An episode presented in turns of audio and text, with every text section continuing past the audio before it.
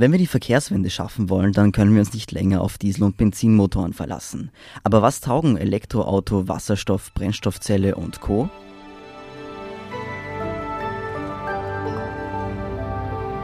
Sie hören Edition Zukunft, den Podcast über das Leben und die Welt von morgen.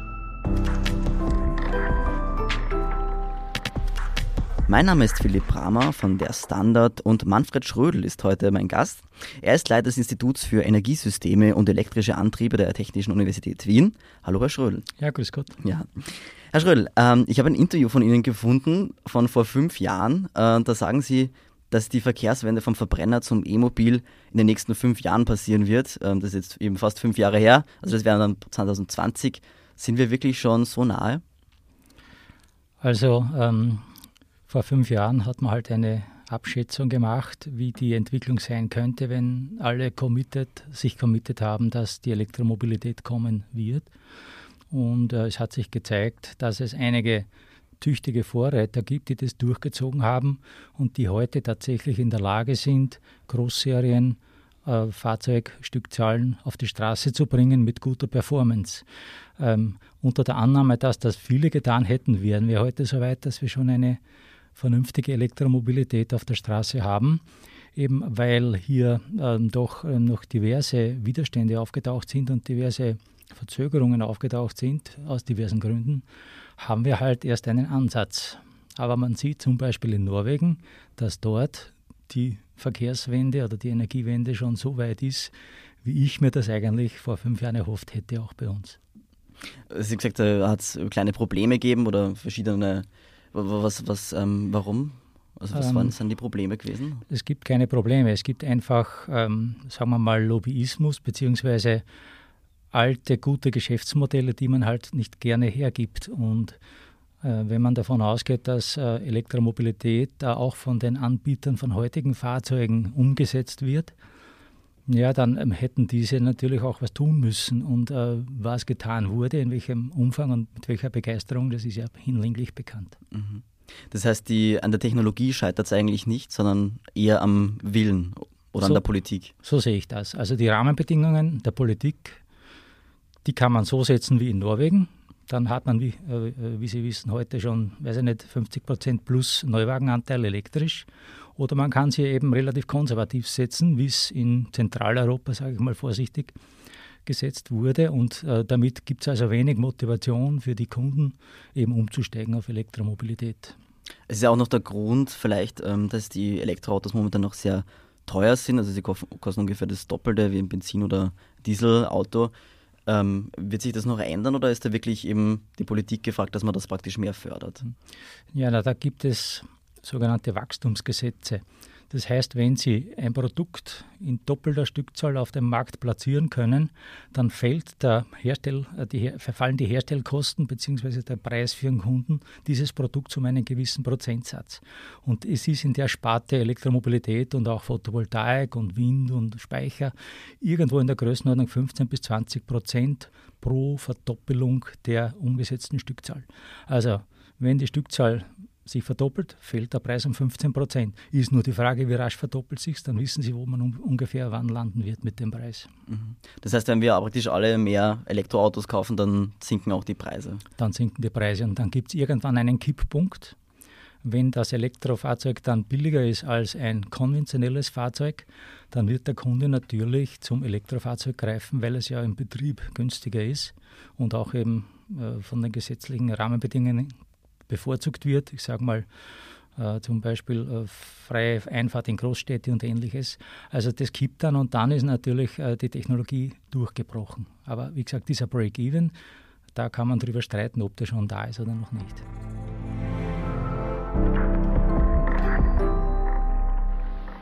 Ähm, das Image der Elektroautos hat in letzter Zeit auch ein, ein bisschen gelitten. Ähm, da gibt es irgendwie das Lithium, äh, das wir für die Ach ähm, Akkus brauchen, wird teilweise eben unter menschenunwürdigen Bedingungen äh, gewonnen. In Südamerika äh, der Kobalt braucht man auch, das wird im Kongo ähm, abgebaut. Ist es da überhaupt noch ethisch vertretbar, noch mehr Akkus zu bauen? Ja, das ist so, wie wenn Sie eine Batterielegehennen-Haltung haben und ein Freilandhändel. Sie können sagen, mir ist es egal, am Markt ist es zulässig, produzieren Sie bitte ein Ei möglichst kostengünstig oder möglichst ethisch. Das sind zwei unterschiedliche Ziele, die müssen Sie als Gesetzgeber vorgeben. Das heißt, wenn Sie vorgeben, dass die Zulieferer unter Bedingungen produzieren müssen, die sie für in Ordnung halten, dann wird das auch geschehen. Kostet natürlich etwas, klar, aber wie gesagt, äh, Sie können auch um, um drei äh, Euro eine, eine Legging in, in Bangladesch anfertigen lassen oder Sie können die um einen fünffachen Preis irgendwo in Europa äh, herstellen lassen. Das heißt, Sie haben es in der Hand ob sie ein vernünftiges Produkt haben oder eben ein billiges Produkt, das eben große ethische Bedenken mit sich herumträgt. Vor allem kann man natürlich auch argumentieren, dass die Ölproduktion auch nicht immer ganz ethisch einwandfrei abläuft. So ist es. Also wenn man sich anschaut, wie in Nigeria zum Beispiel die verlassenen Ölfelder ausschauen, also der Boden ist kaputt. Äh, und ähm, also Gewinnung von Rohstoffen ist immer auch eine Frage, dass man nicht das wirtschaftliche Optimum äh, anstrebt, sondern sozusagen die Erde, die man sich ausborgt, so hinterlässt, dass für die nachfolgenden Generationen noch brauchbar ist. Äh, vielleicht noch ein Wort zum Platin, äh, zum ähm, Kobalt. Im Kongo werden tatsächlich die, sind die größten Kobaltvorkommen und der Abbau geschieht teilweise, wie man es ja in populärwissenschaftlichen äh, Magazinen sieht, auch mit Kinderarbeit etc. Ähm, abgesehen jetzt von äh, den sozialen Komponenten gibt es auch eine technische Entwicklung. Äh, wenn Sie sich anschauen, es gibt äh, Firmen, die wollen kobaltfreie Batterien herstellen und da sind einige schon sehr weit. Die haben also den Kobaltanteil schon massiv gedrückt und sind irgendwo noch in geringem Prozentsatz. Und es ist nicht ausgeschlossen, dass man das ganze Kobalt wegbringt. Also dann fällt schon mal ein Argument weg. Mhm. Und das Lithium äh, bleibt? Äh, also Lithium gibt es einmal grundsätzlich in großen Mengen auf der Welt. Das ist kein seltenes Metall, das ist ein, ein sehr häufig vorkommendes äh, Metall. Es gibt es halt in großen Mengen in Südamerika, im Grenzgebiet äh, Bolivien, Chile, Argentinien. Da, da wird es natürlich äh, in großen Seen gewonnen, in diesen äh, Salars, wie sie dort heißen. Da kann man natürlich auch Standards setzen, wie dort die Produktion von Lithium stattfinden soll. Es gibt auch andere Möglichkeiten. Es gibt auch Lithiumhydroxid in bergbauartiger Abbaumöglichkeit. Da haben wir so nebenbei bemerkt, in Österreich das größte Lager von Europa, in Kärnten, in der Choralpe. Also man kann durchaus äh, Lithium in einem sozial verträglichen äh, Zustand abbauen und auch verwenden. Also das, das ist nicht so, dass das immer ganz schlimm sein muss. Mhm. Also vielleicht kommt bald das Fairtrade-Lithium aus Österreich. So soll es sein. Nicht? Der Herr Zotter, wenn ich als Beispiel verwenden darf, der fährt auch nach Südamerika und holt sich seine Rohstoffe zu menschenwürdigen Bedingungen. Man müsste halt auch mit dem Lithium so machen.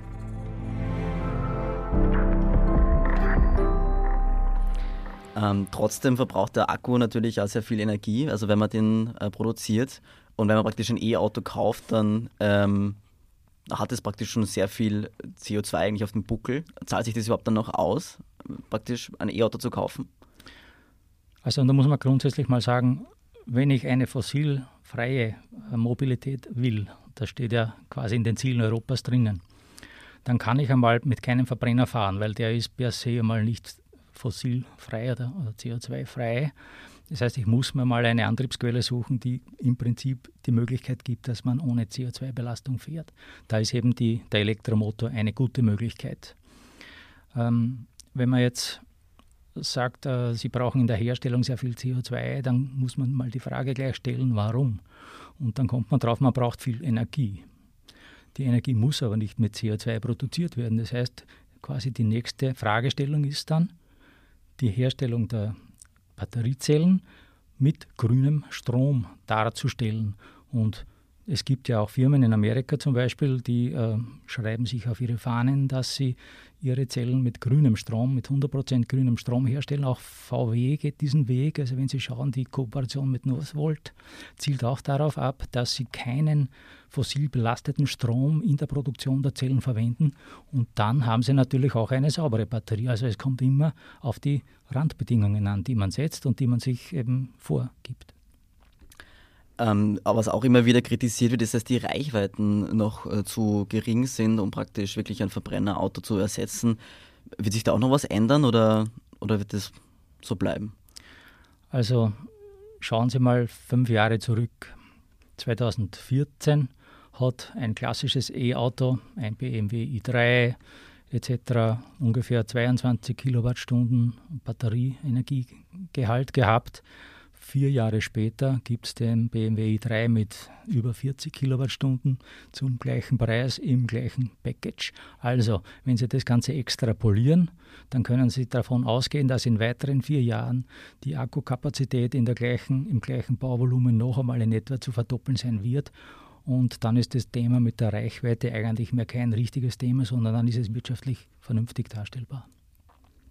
Wie sieht es denn eigentlich mit den Stromnetzen aus? Also es ist ja auch oft, das kommt von den, äh, von den Kritikern, dass praktisch, wenn jetzt alle ähm, auf einmal auf E-Autos umsteigen würden und alle das in der Nacht laden würden, oder wenn sie von der Arbeit nach Hause kommen, dass dann die Stromnetze hoffnungslos überlastet sind, beziehungsweise dass es so viel Strom gar nicht gibt in Österreich. Ja, das ist ein Gerücht, das stimmt überhaupt nicht.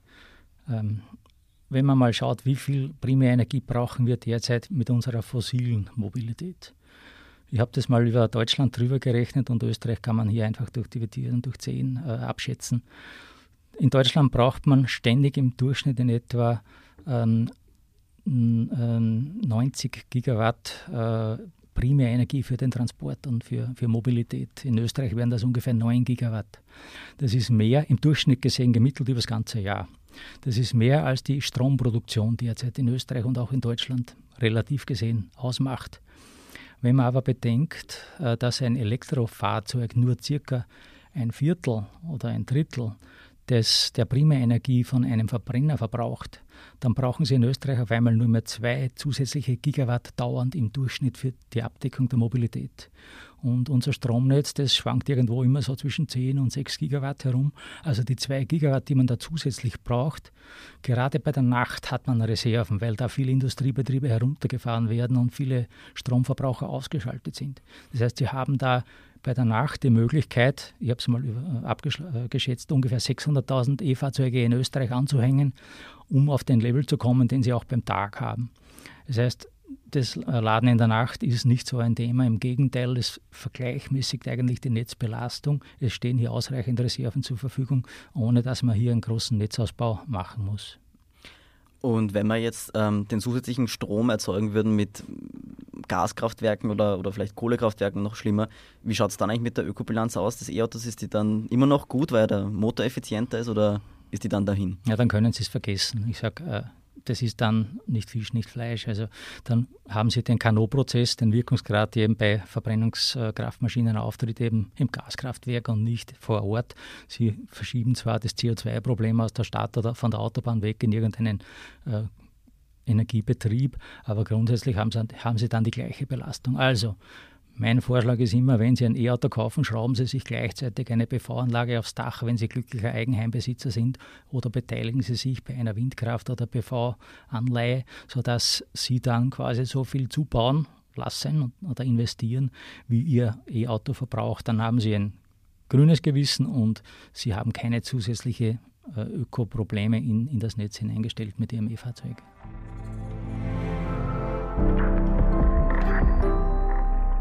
Jetzt ist ja in letzter Zeit ähm, ganz großes Thema Wasserstoff, weil ÖVP-Chef und Altkanzler Sebastian Kurz angekündigt hat, Österreich zur Wasserstoffnation Nummer 1 zu machen. Was sagen Sie dazu? Ist das ein sinnvoller Vorschlag? Äh, da muss man differenzieren. Äh, ich sage mal generell, Wasserstoff ist ein chemischer Energieträger, der sehr gute Eigenschaften hat, äh, was denn die Speicherung von Energie betrifft. Das heißt, Sie können im Prinzip mit Wasserstoff Energie vom Sommer in den Winter transportieren. Das geht gut.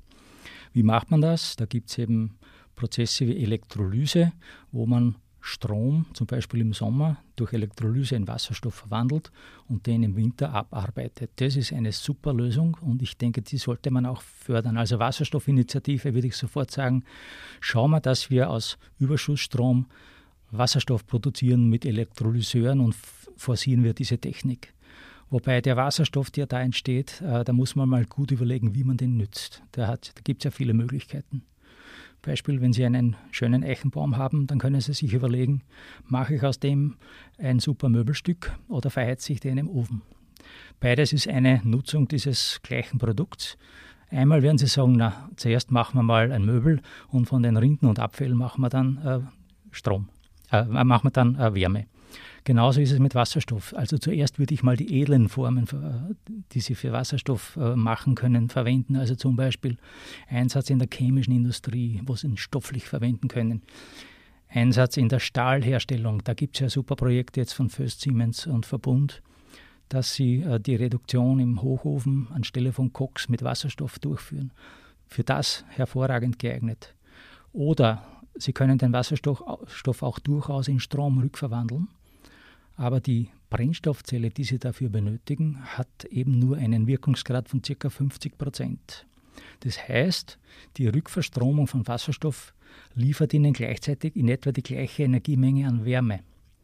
Die können Sie jetzt sinnvoll anwenden, wenn das eine stationäre Anwendung ist, zum Beispiel ein Industriebetrieb, der hat also Strom- und Wärmebedarf, der deckt sich den über eine Brennstoffzelle. Wunderbar. Wenn Sie hingegen den Wasserstoff im Auto verbrennen, dann werfen Sie die Wärme weg. Das heißt, Sie haben 50 Prozent Verlust und das widerspricht ganz klar dem Energieeffizienzgesetz, was heißt, die Regierung muss sich anstrengen, effiziente Energie zum Endkunden zu bringen. Also wenn Sie da die Option haben, Wasserstoff oder batterieelektrisch, dann müssen Sie fast auf batterieelektrisch setzen, weil Sie bei Wasserstoff doppelt so viel Energie einsetzen müssen, um das Gleiche zu erreichen. Sprich, eine Kilometerleistung von einem Kilometer brauchen Sie eben dann den doppelten Einsatz an Primärenergie bei Wasserstoff im Vergleich zu Strom. Vor allem gibt es natürlich auch die Infrastruktur auch gar nicht. Also die müsste man halt erst genau. aufbauen. Es gibt sieben oder fünf Wasserstofftankstellen, glaube ich, gibt es in, in, Österreich. Genau, in Österreich hat je, jedes Wasserstofffahrzeug eine eigene Tankstelle. Aber leider nicht dort, wo sie es immer brauchen. Also die Infrastruktur ist natürlich nicht vorhanden und erfordert einen riesen Investitionsbedarf. Da muss man sich schon fragen, ob sich das wirklich auszahlt. Also ich bin der Meinung, es ist viel effizienter, wenn man das Ganze mit batterieelektrischen Fahrzeugen abdeckt und nicht mit Wasserstoff. Mhm. Ähm, momentan wird ja ähm, 90 Prozent des Wasserstoffs aus, aus, oder über 90 Prozent des Wasserstoffs, glaube ich, aus Erdöl und Erdgas äh, gewonnen. Warum macht man das eigentlich, wenn es so einfach wäre, dass man einfach aus Strom und Wasser Wasserstoff erzeugen kann? weil es nicht wirtschaftlich ist. Ist ganz einfach. Also wenn Sie, es gibt ja den sogenannten Dampfreformationsprozess, wo Sie aus äh, Erdgas und ähm, Wasserdampf äh, bei hohen Temperaturen Wasserstoff erzeugen. Der Prozess ist relativ billig, hat einen Wirkungsgrad so nebenbei bemerkt von ca. 60 bis 70 Prozent. Das heißt, aus dem Erdgas kriegen Sie dann energiemäßig ca. 60 Prozent Wasserstoff heraus. Und den können Sie dann zum Beispiel in einer Brennstoffzelle umsetzen, die hat wieder nur 50 Prozent. Also wenn Sie die Kette anschauen, wenn Sie das Auto multiplizieren, ist gescheiter, Sie fahren gleich mit einem Erdgasauto und nutzen die Erdgasinfrastruktur, haben Sie in etwa den gleichen Primärenergieeinsatz. Bringt also nichts gegenüber heute. Wasserstoff über Elektrolyse herzustellen, ist einfach zu teuer. Wie gesagt, Sie kriegen praktisch nach dem Wasserstoff ja wieder nur Strom, und zwar nur die Hälfte des Stroms raus, den Sie irgendwie reingesteckt haben. Und damit haben sie keine Chance, wirtschaftlich gesehen, äh, gegen ein Elektrofahrzeug, das mit Batterie arbeitet. Die werden immer billiger in den Betriebskosten sein. Mhm. Das heißt, man kann nicht zusammenfassen, Wasserstoff für sehr spezialisierte industrielle Prozesse schon und für Fahrzeuge jetzt mal nicht. Also ich würde gar nicht sagen sehr spezielle. Wasserstoff wird in Riesenmengen verbraucht. Also man braucht extrem viel Wasserstoff und wenn Sie die Fösten mit Wasserstoff betreiben statt mit Koks, was diese ganzen Prozesse im Hochofen betrifft, dann können Sie Windräder ohne Ende, die genug äh, die Überschussstrom produzieren, dazu verwenden, um die Fösten mit Wasserstoff zu versorgen. Da haben wir genug zu tun in den nächsten Jahren. Also zuerst Wasserstoff stofflich, dann Wasserstoff, wenn man auch die Wärme nutzen kann gleichzeitig und erst dann Wasserstoff für Sonderanwendungen in der Mobilität, für mir als in Schiffen oder in äh, sehr Langstrecken, LKWs und ähnliches. Da kommen wir eh schon zum nächsten Thema, weil es gibt ja nicht nur ähm, Autos, die praktisch umgestellt werden müssen von Verbrennungsmotoren, sondern auch ganz andere Transportmittel, wie zum Beispiel ähm, Busse, LKWs, äh, Frachtschiffe, Kreuzfahrtschiffe, Flugzeuge. Äh, wie sieht es da eigentlich aus mit alternativen Antrieben? Ja, da ist man halt auch noch am Anfang. Äh, bei LKWs wird man sehen, da wird spannend. Da gibt es ja in Amerika zwei Konkurrenten, die Tesla mit dem Semi und den Nikola mit einem Nikola Motors Lastwagen. Nikola Tesla hat übrigens, das ist ein bekannter Physiker aus äh, Südosteuropa. Also man wird sehen, wer sich von den beiden Konzepten durchsetzt. Entweder das, der Wasserstoff-LKW oder der E-Batterie-LKW. wird spannend. Das Rennen ist ja schon fast eröffnet. Ähm, ich glaube, ab nächstem Jahr in etwa äh, gibt es bereits Ankündigungen für erste Fahrzeuge. Da werden wir dann sehen, was die LKWs betrifft, ob sich das schon mit Batterie ausgeht. Also ich bin einmal optimistisch, äh, weil, äh, wie gesagt, der neue Tesla Roadster hat 200 Kilowattstunden verbaut, da können es 1000 Kilometer fahren. Das ist ein E-Fahrzeug. Also wenn man ein bisschen in die Zukunft ähm, fantasiert, dann wird da schon noch einiges drinnen sein, was die Batterietechnik betrifft. Und wie gesagt, Wasserstoff hat eben die doppelten Betriebskosten. Das darf man nie vergessen. Und ein Verrechter wird das genau rechnen. Also da wird es noch spannend. Bei Schiffen weiß ich es nicht, wie es entwickelt, wie sich weiterentwickelt. Da wären wir ja schon ein gutes Stück weiter, wenn man von dem Schweröl einmal wegkommen würde. Das ist einmal das Erste. Wenn Sie die Ölqualität anschauen, was die verheizen, dann ist das schrecklich. Also alles, äh, was diese Schweröle da wegbringt, ist schon einmal ein, ein, ein guter Schritt. Und schauen wir mal, was da, was da noch kommt. Mhm. Bei Flugzeugen ist es übrigens so, da gibt es ja schon Bestrebungen für E-Flugzeuge.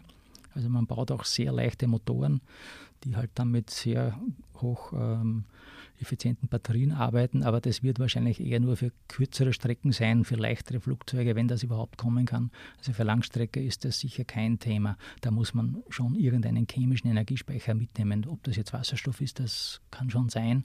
Hat er die Hindenburg auch ausprobiert. Also es ist schon die Möglichkeit, dass man hier mit, mit wasserstoffbasierten Energieträgern da was äh, auch für die Flugzeuge zustande bringt, langfristig. Mhm. Vielleicht noch ein bisschen so als äh, Service, äh, weil wir schon den Experten da haben. Jetzt ist ja die Entwicklung bei den E-Autos in den letzten Jahren sehr schnell vorangegangen, es hat immer sehr viel verbessert. Äh, wenn man jetzt kurz vor der Entscheidung steht, sich ein Auto zu kaufen, soll man es lieber jetzt kaufen oder lieber noch ein, zwei Jahre warten? Beziehungsweise zahlt es überhaupt noch aus, einen Verbrenner zu kaufen jetzt? Ja, es ist eine gute Frage. Es ist, Sie wissen ja, die Nachfrage nach Verbrennerfahrzeugen ist eingebrochen in letzter Zeit. Die Frage stellen sich offensichtlich schon viele Leute oder auch viele Betriebe. Ich denke, also E-Fahrzeuge kriegt man heute um ca. 40.000 Euro. Wenn Sie also ein Gewerbebetrieb sind, können Sie mit einem E-Fahrzeug um 40.000 Euro ungefähr 400 Kilometer weit fahren. Und wenn Sie da die jährlich eingesparten Kosten rechnen, dann sage ich mal, da haben sie eine Amortisationszeit, die schon darstellbar ist. Also man kann jetzt schon ein, auf jeden Fall ein, ein E-Fahrzeug kaufen. Ich persönlich habe mir vor zweieinhalb Jahren eins gekauft, um zu wissen, worüber ich rede. Also meine Erfahrung nach zweieinhalb Jahren ist, es ist kein Problem im Winterbetrieb, es ist kein Problem auf der Langstrecke. Sie brauchen nur eine Batterie, die eine Flüssigkeitskühlung hat, die eben thermisch gemanagt wird. Dann ist, dann ist der Winter kein Problem. Und, und auch also mit dem Laden habe ich null Probleme. Ich lade meistens zu Hause gemütlich über Nacht mit ganz wenig Kilowatt, weil man Zeit hat. Also man kann das schön aufteilen, dass eben 6 Uhr fertig ist. Und äh, so gesehen, denke ich, kann man jetzt mit gutem Gewissen schon ein E-Fahrzeug kaufen. Mhm. Also kann man zusammenfassend sagen, Elektroautos sind die Zukunft, Wasserstoff für Autos eher noch nicht so, aber es kommen noch sehr viele spannende Sachen. Und damit vielen Dank, Herr Schrödel, für das Gespräch. Bitte gerne. Damit auch ein herzliches Dankeschön an alle unsere Hörerinnen und Hörer. Schreiben Sie uns Ihre Gedanken zu E-Autos, Wasserstoff und zur Zukunft der Mobilität. Schreiben Sie uns an edition.zukunft.derstandard.at oder schreiben Sie uns im Forum. Hier nehmen wir auch gerne Ihre Feedback, Ihre Fragen und Ihre Ideen für interessante Recherchen entgegen. Die nächste Folge Edition Zukunft erscheint in zwei Wochen, dann zu einem ganz anderen Thema. Viele weitere spannende Beiträge und Artikel rund um die Welt und das Leben von morgen finden Sie auf der Standard.at slash Zukunft. Bis dahin, alles Gute und bis bald.